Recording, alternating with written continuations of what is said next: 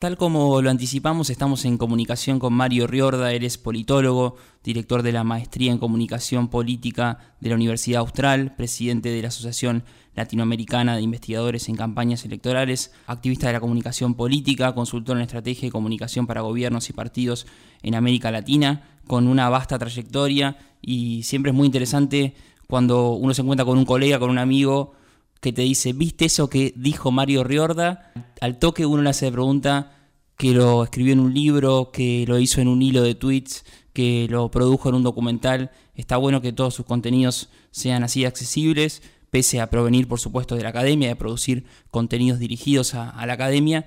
Tiene una claridad de conceptos bestial y está buenísimo que publique libros. El motivo que nos convoca hoy es la salida de comunicación gubernamental más 360 que nunca, publicado junto al sociólogo Luciano Lizalde, y es el motivo y la excusa que tuvimos para charlar unos minutos con él. Hola Mario, ¿cómo estás? Mi nombre es Federico, un placer recibirte de Mar del Plata. ¿Cómo estás? ¿Qué tal Federico? buenas noches, el placer es mío.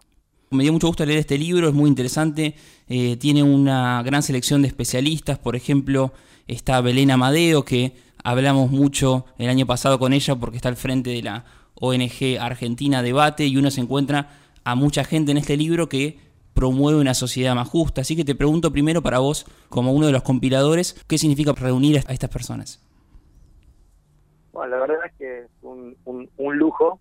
Hoy el libro técnicamente se ha convertido en un manual, quizás en el manual mm. más representativo de la comunicación de gobierno, ¿no? Y hago una aclaración en este sentido de que esta es una reedición, pero es una reedición donde la palabra reedición sea un poquito mentirosa quizás, porque antes era un libro gordito y hoy es un ladrillo muy pesado, muy grande, de prácticamente 500 páginas, donde no solo era completo antes en su mirada, reactualizada al 100%, sino que además hemos incorporado voces de autoras, vale decir, de mujeres. Belén Amadeo es una que orgullosamente ha aceptado ser parte, pero también expertas como Silvia Fontana, quizás una de las grandes autoridades en la comunicación de riesgo, Sofía Conrero, otra de las autoridades argentinas en lo que tiene que ver con el diseño de las organizaciones, Patricia Rueder, eh, Patricia literalmente hoy es la responsable de la comunicación del COVID en Uruguay, por lo tanto su mirada es sumamente interesante mm. respecto a, a, la gestión comparada especialmente, ¿no? Así que ¿Qué significa? Significa la posibilidad de aportar una mirada que generalmente está muy desprovista de aportes teóricos, pero además no nos hemos quedado, al igual que en la primera edición, y ahora aclaro el subtítulo del libro, ¿no? porque por ahí la audiencia no lo sabe, el libro inicial era Comunicación Gubernamental 360 y esta edición es Comunicación Gubernamental más 360 que nunca, ¿no? Hmm. Y, creo que el concepto de más 360 que nunca obedece no tan solo a poder eh, concretar un diálogo entre teoría, teoría y casos, sino además en exponer las distintas miradas que tiene la comunicación gubernamental, que nunca pueden ser reducidas a una especie de recetas a modo de autoayuda de un marketing político muy desprovisto generalmente de la complejidad. Sí, salió por la editorial La Crujía, que tiene apuesta mucho por libros de comunicación política que tengan ese estilo de, de, manual, pero no de ese manual aburrido como los que leíamos en la escuela, sino que son manuales muy interesantes, llenos de gráficos, llenos de textos complementarios. Yo, por ejemplo, leyendo comunicación gubernamental, después me fui a repasar un discurso de Obama, después me fui a repasar la historia de tal marca política y de su génesis que ustedes nos cuentan en el libro, pero aprovecho también la mención a una de las, eh, de las autoras convocadas, Silvia Fontana, que es una especialista en lo que es la comunicación de riesgos. Y estando en medio de una pandemia, eh, te pregunto, Mario, ¿cómo es la complejidad de los gobiernos para comunicar un escenario donde todo está mal, cuando muchas veces para una campaña política, cuando tienen que hablar solo de cosas buenas, también se les complica para comunicarlo? Bueno, la comunicación del riesgo ha quedado sumamente evidenciada que es un gran deber, una deuda que en general los gobiernos han tenido. Eh, el capítulo sobre eh, el riesgo, llamado de eso se trata, de comunicar el riesgo de desastre, lo escribimos junto a, Silvia, una gran colega, mm. hoy ya dirige la maestría en gestión política de la Universidad Católica de Córdoba, y la verdad es que decía es una deuda pendiente, porque en términos de lo que significa o de lo que recomienda generalmente los distintos postulados de la gestión de riesgo ante situaciones de desastre, el nivel de vigencia de lo estudiado, el nivel de vigencia de lo recomendado, realmente es muy alto, y cuando hablo de vigencia significa vigencia al día de hoy, pero también su gran problema es ampliamente desconocido. Yo soy parte de algunos grupos, quizás de los más importantes en términos de la consultoría política a nivel argentina o a nivel internacional, y preguntaba hace poco respecto a algún debate, de alguna campaña de riesgo internacional y quién había leído un libro sobre riesgo, ¿no? Mm. Personas que asesoran a los gobiernos y la respuesta fue cero. Pero también fui preguntando quiénes trabajan sobre riesgo en los gobiernos y la respuesta es casi igual, cero. Eventualmente el riesgo en los gobiernos está supeditado a las áreas que más o menos se desarrollan bajo el nombre genérico de defensa civil, pero que no tienen un componente de comunicación específicamente, ¿no? Mm. Hay áreas o situaciones, quizás la ciudad de Santa Fe es una situación modelo en Argentina, que ha podido desarrollar una cultura del riesgo producto del aprendizaje tras las inundaciones, que realmente fueron un verdadero desastre desde el punto de vista local e incluso regional, pero no son experiencias trasladables. Así que también es importante esto porque el riesgo forma parte de la comunicación de gobierno pero tiene tal nivel de especificidad, pero tiene una funcionalidad que él es tan propia que necesita ser entendido de modo individual. Pero dentro de este individual hay que reconocer que a diferencia de una crisis, el riesgo requiere de sociedades estratégicas con distintos actores, pero particularmente con la ciudadanía. Y que muchas veces vemos a líderes políticos que se constituyen una especie de superhéroes gestionando riesgos, cuando en realidad el riesgo funciona en términos de efectividad cuando ha sido construido socialmente, cuando incorpora la sociedad en el codiseño, por lo tanto es consultado, debiera ser consultada, en la cogestión, por lo tanto en la ayuda para que ese riesgo se constituya como una acción cultural en tiempo real en esa sociedad estratégica y por lo tanto también en la corresponsabilidad.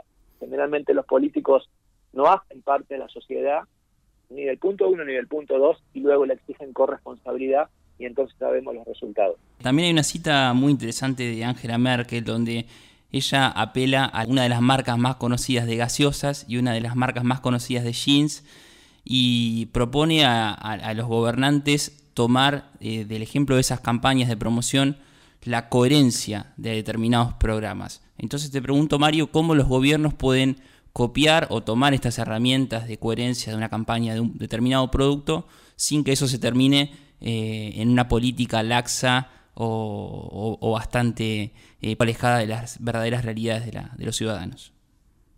Bueno, yo creo que la coherencia es un valor que incluso aplicado a la comunicación de gobierno le cabe como anillo al dedo, ¿no? Mm. Hay una expresión que desarrollé hace mucho tiempo y que en el libro está retomada y reactualizada, que es la idea del mito de gobierno. Mm. El mito de gobierno tiene que ver con el rumbo, el largo plazo, con los valores que orientan a determinada gestión y que además le adosan a la comunicación gubernamental, yo diría el elemento más distintivo de todos, que es el largoplacismo. Mm. La comunicación gubernamental, a diferencia de las campañas electorales, de la comunicación de riesgo incluso, ¿por qué no de la comunicación de crisis? Es largoplacista por esencia. Esto no significa que por pensar en largo plazo, con coherencia obviamente, tenga que abandonar el día a día. Una cosa no niega a la otra. Pero entonces es evidente que uno construye ese mito de gobierno que representa ese rumbo, que representa un relato, en la medida en que ese relato sostenido en el tiempo tenga que ver con las políticas públicas. Vale decir, el mito de gobierno muchas veces se expresa como un discurso, como un deseo, como un deber ser, cuando en realidad es ese discurso, ese deseo, ese deber ser, que representa ese rumbo ideológico, siempre y cuando las políticas públicas le den vida coherentemente. No mm. implica que toda la política pública sea perfecta, pero implica que sea más o menos coherente. Más o menos coherente, repito eso. Mm. Quizás la coherencia al 100% sea bastante difícil.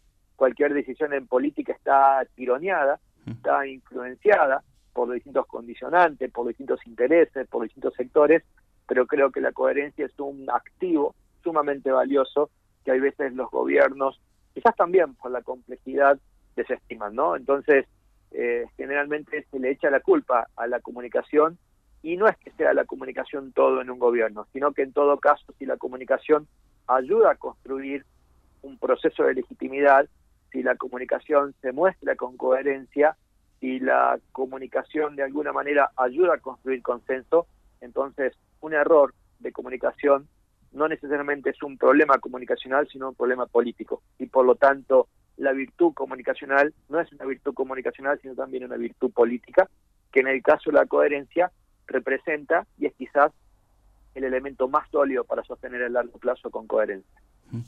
Eh, otro de los conceptos que no conocía y que me llamó mucho la atención en, el libro, que es el concepto de campaña permanente, que si no lo entendí mal, Mario, corregime por favor si, si, me equivoco, eh, es cuando por ahí un, un presidente llega a ese cargo y utiliza, por ejemplo, los brazos legislativos para poder seguir manteniendo ese ritmo de campaña. Eh, un año así donde los todos los parlamentos eh, a nivel mundial casi funcionaron de modo virtual, funcionaron poco, fueron menos productivos, sacaron menos leyes. ¿Se rompió con ese concepto o encontró otra forma de subsistir? No, yo creo que el concepto de campaña permanente tal como fue esbozado en su origen, este concepto quizás tenga aproximadamente unos 30 años de vida académica y por lo tanto de implementación profesional, tiene que ver con una serie de postulados, ¿no? Como que hay que actuar como si todos los días se votase, el intento es construir mayorías cotidianas, el intento es generar noticias positivas, una noticiabilidad favorable, ¿sí? en realidad uno de los sesgos o los problemas que trae esta concepción aplicada así, puramente, es que generalmente se vuelve muy conservador el poder y por lo tanto el gobierno, porque en la idea de satisfacer a las mayorías se transforma muy poco en términos de convicciones, ¿no? Voy a ser muy vulgar en la expresión, es como que se surfea cada problema y en realidad no se entra a la profundidad de, esa ola, muchas veces incluso para frenar esa ola. Entonces, el concepto de campaña permanente tiene sus virtudes muchas veces para gobiernos que han permitido zafar, pero tiene su falta de virtud en gobiernos que eh, no se han dedicado a transformar. Sin embargo, ese concepto creo que en parte está quedando viejo y es importante, y algunas reflexiones hacemos, porque quizás lo permanente sea una característica que especialmente es constitutiva de, de la época de la era digital, y le sobre la palabra campaña, ¿no? Mm. Porque antes campaña implicaba recursos particulares en un momento de inicio, en un momento final, y hoy en realidad creo que la, diría, la, la tesis dominante es que estos grandes hitos planificables, como era una campaña, están quedando un poco viejos y muchas veces lo que gana es la persistencia, es el día a día, es una identidad construida paso a paso, ¿no? Eh, incrementalismo le decimos en la ciencia política, en el fútbol es eso, es el paso a paso, ¿no? Entonces, mm muchas veces esta cotidianeidad, esta persistencia, que es como una especie de riego por goteo, hace que el concepto de campaña quede viejo, pero no porque no sirva, sino porque la campaña en sí mismo le sobra como palabra y queda centralmente sostenida en la idea de lo permanente.